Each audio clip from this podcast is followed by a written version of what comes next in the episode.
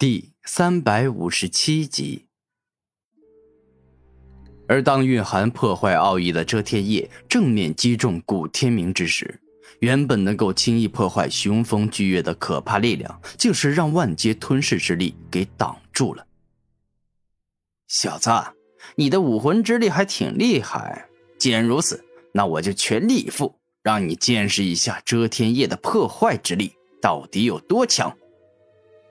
遮天大破坏。一瞬间，当夜莺全力以赴释放遮天叶的破坏之力后，被遮天叶击中的那一部分吞噬铠甲直接被破坏殆尽，就像是一片被摔碎的镜子。这是一种十分奇特的破坏方式。很好，你完蛋了！眼见古天明身上的吞噬铠甲被破坏，夜莺感觉自己赢定了。操控着遮天叶继续向敌方攻进，欲要一举重伤古天明。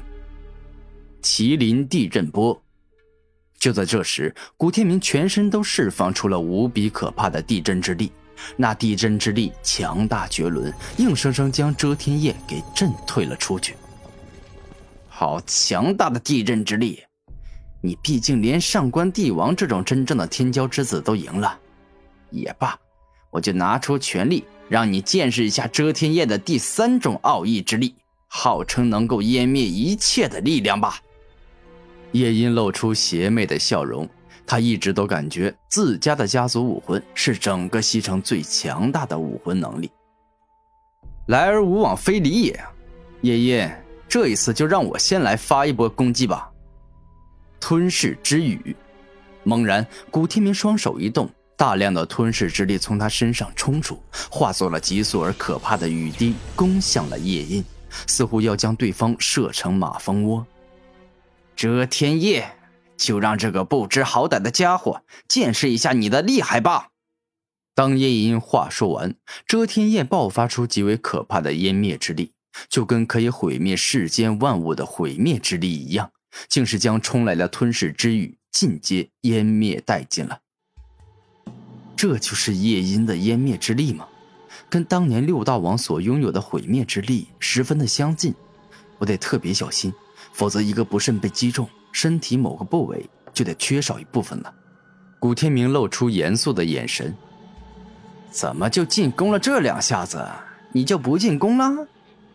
夜莺先是这般一说，然后笑了笑，继续说道：“嘿，我知道。”你其实不是不想进攻，而是已经知道，不管用什么样的方法来进攻我，那都是毫无作用的，因为我的湮灭之力会湮灭一切啊！爷爷，一个真正的强者，他是不会总吹嘘自己有多厉害的。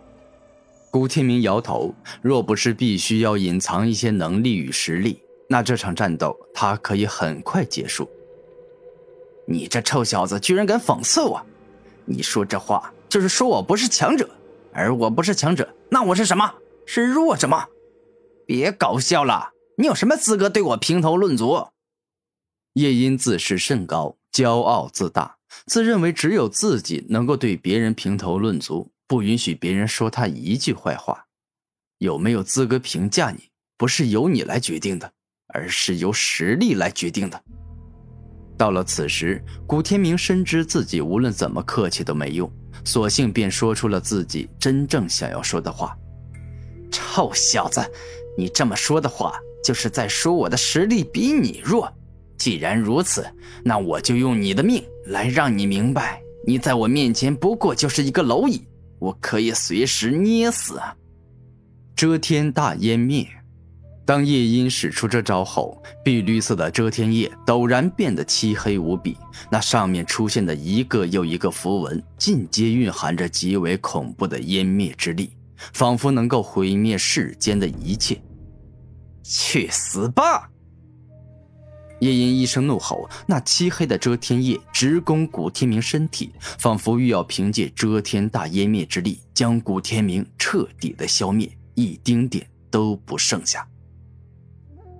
爷爷，你这一招确实是很厉害，但这样你就想杀了我，你想的实在是太美了。因为我的实力可没有你想的这么弱。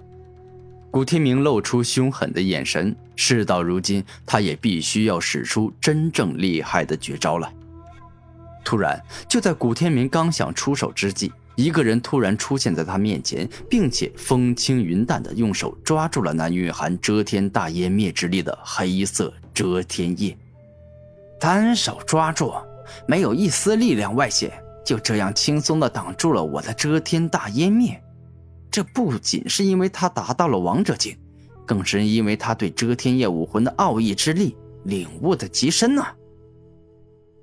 叶音一脸不爽的看着挡住自己遮天大湮灭的家伙，多谢岳父出手相助。古天明发现来人乃是叶天雄后，连忙相谢。爷爷，这不过是你们年轻一辈人的互相切磋罢了，你何必下如此狠手？你要知道，遮天叶的湮灭奥义是我们叶氏圣族专门用来杀灭敌人的。叶天雄生气的说道：“三长老，你这么说，我未免说的太过分了吧？你的女婿实力不差，我之所以会使用遮天大湮灭。”那也是因为他挡住了我遮天大禁锢与遮天大破坏，是我迫不得已才这么做的。更何况你的女婿下手也很重啊。叶音的父亲乃是叶氏圣族的二长老，他岂会怕了叶天雄？爷爷看不出来，你嘴巴挺能说的。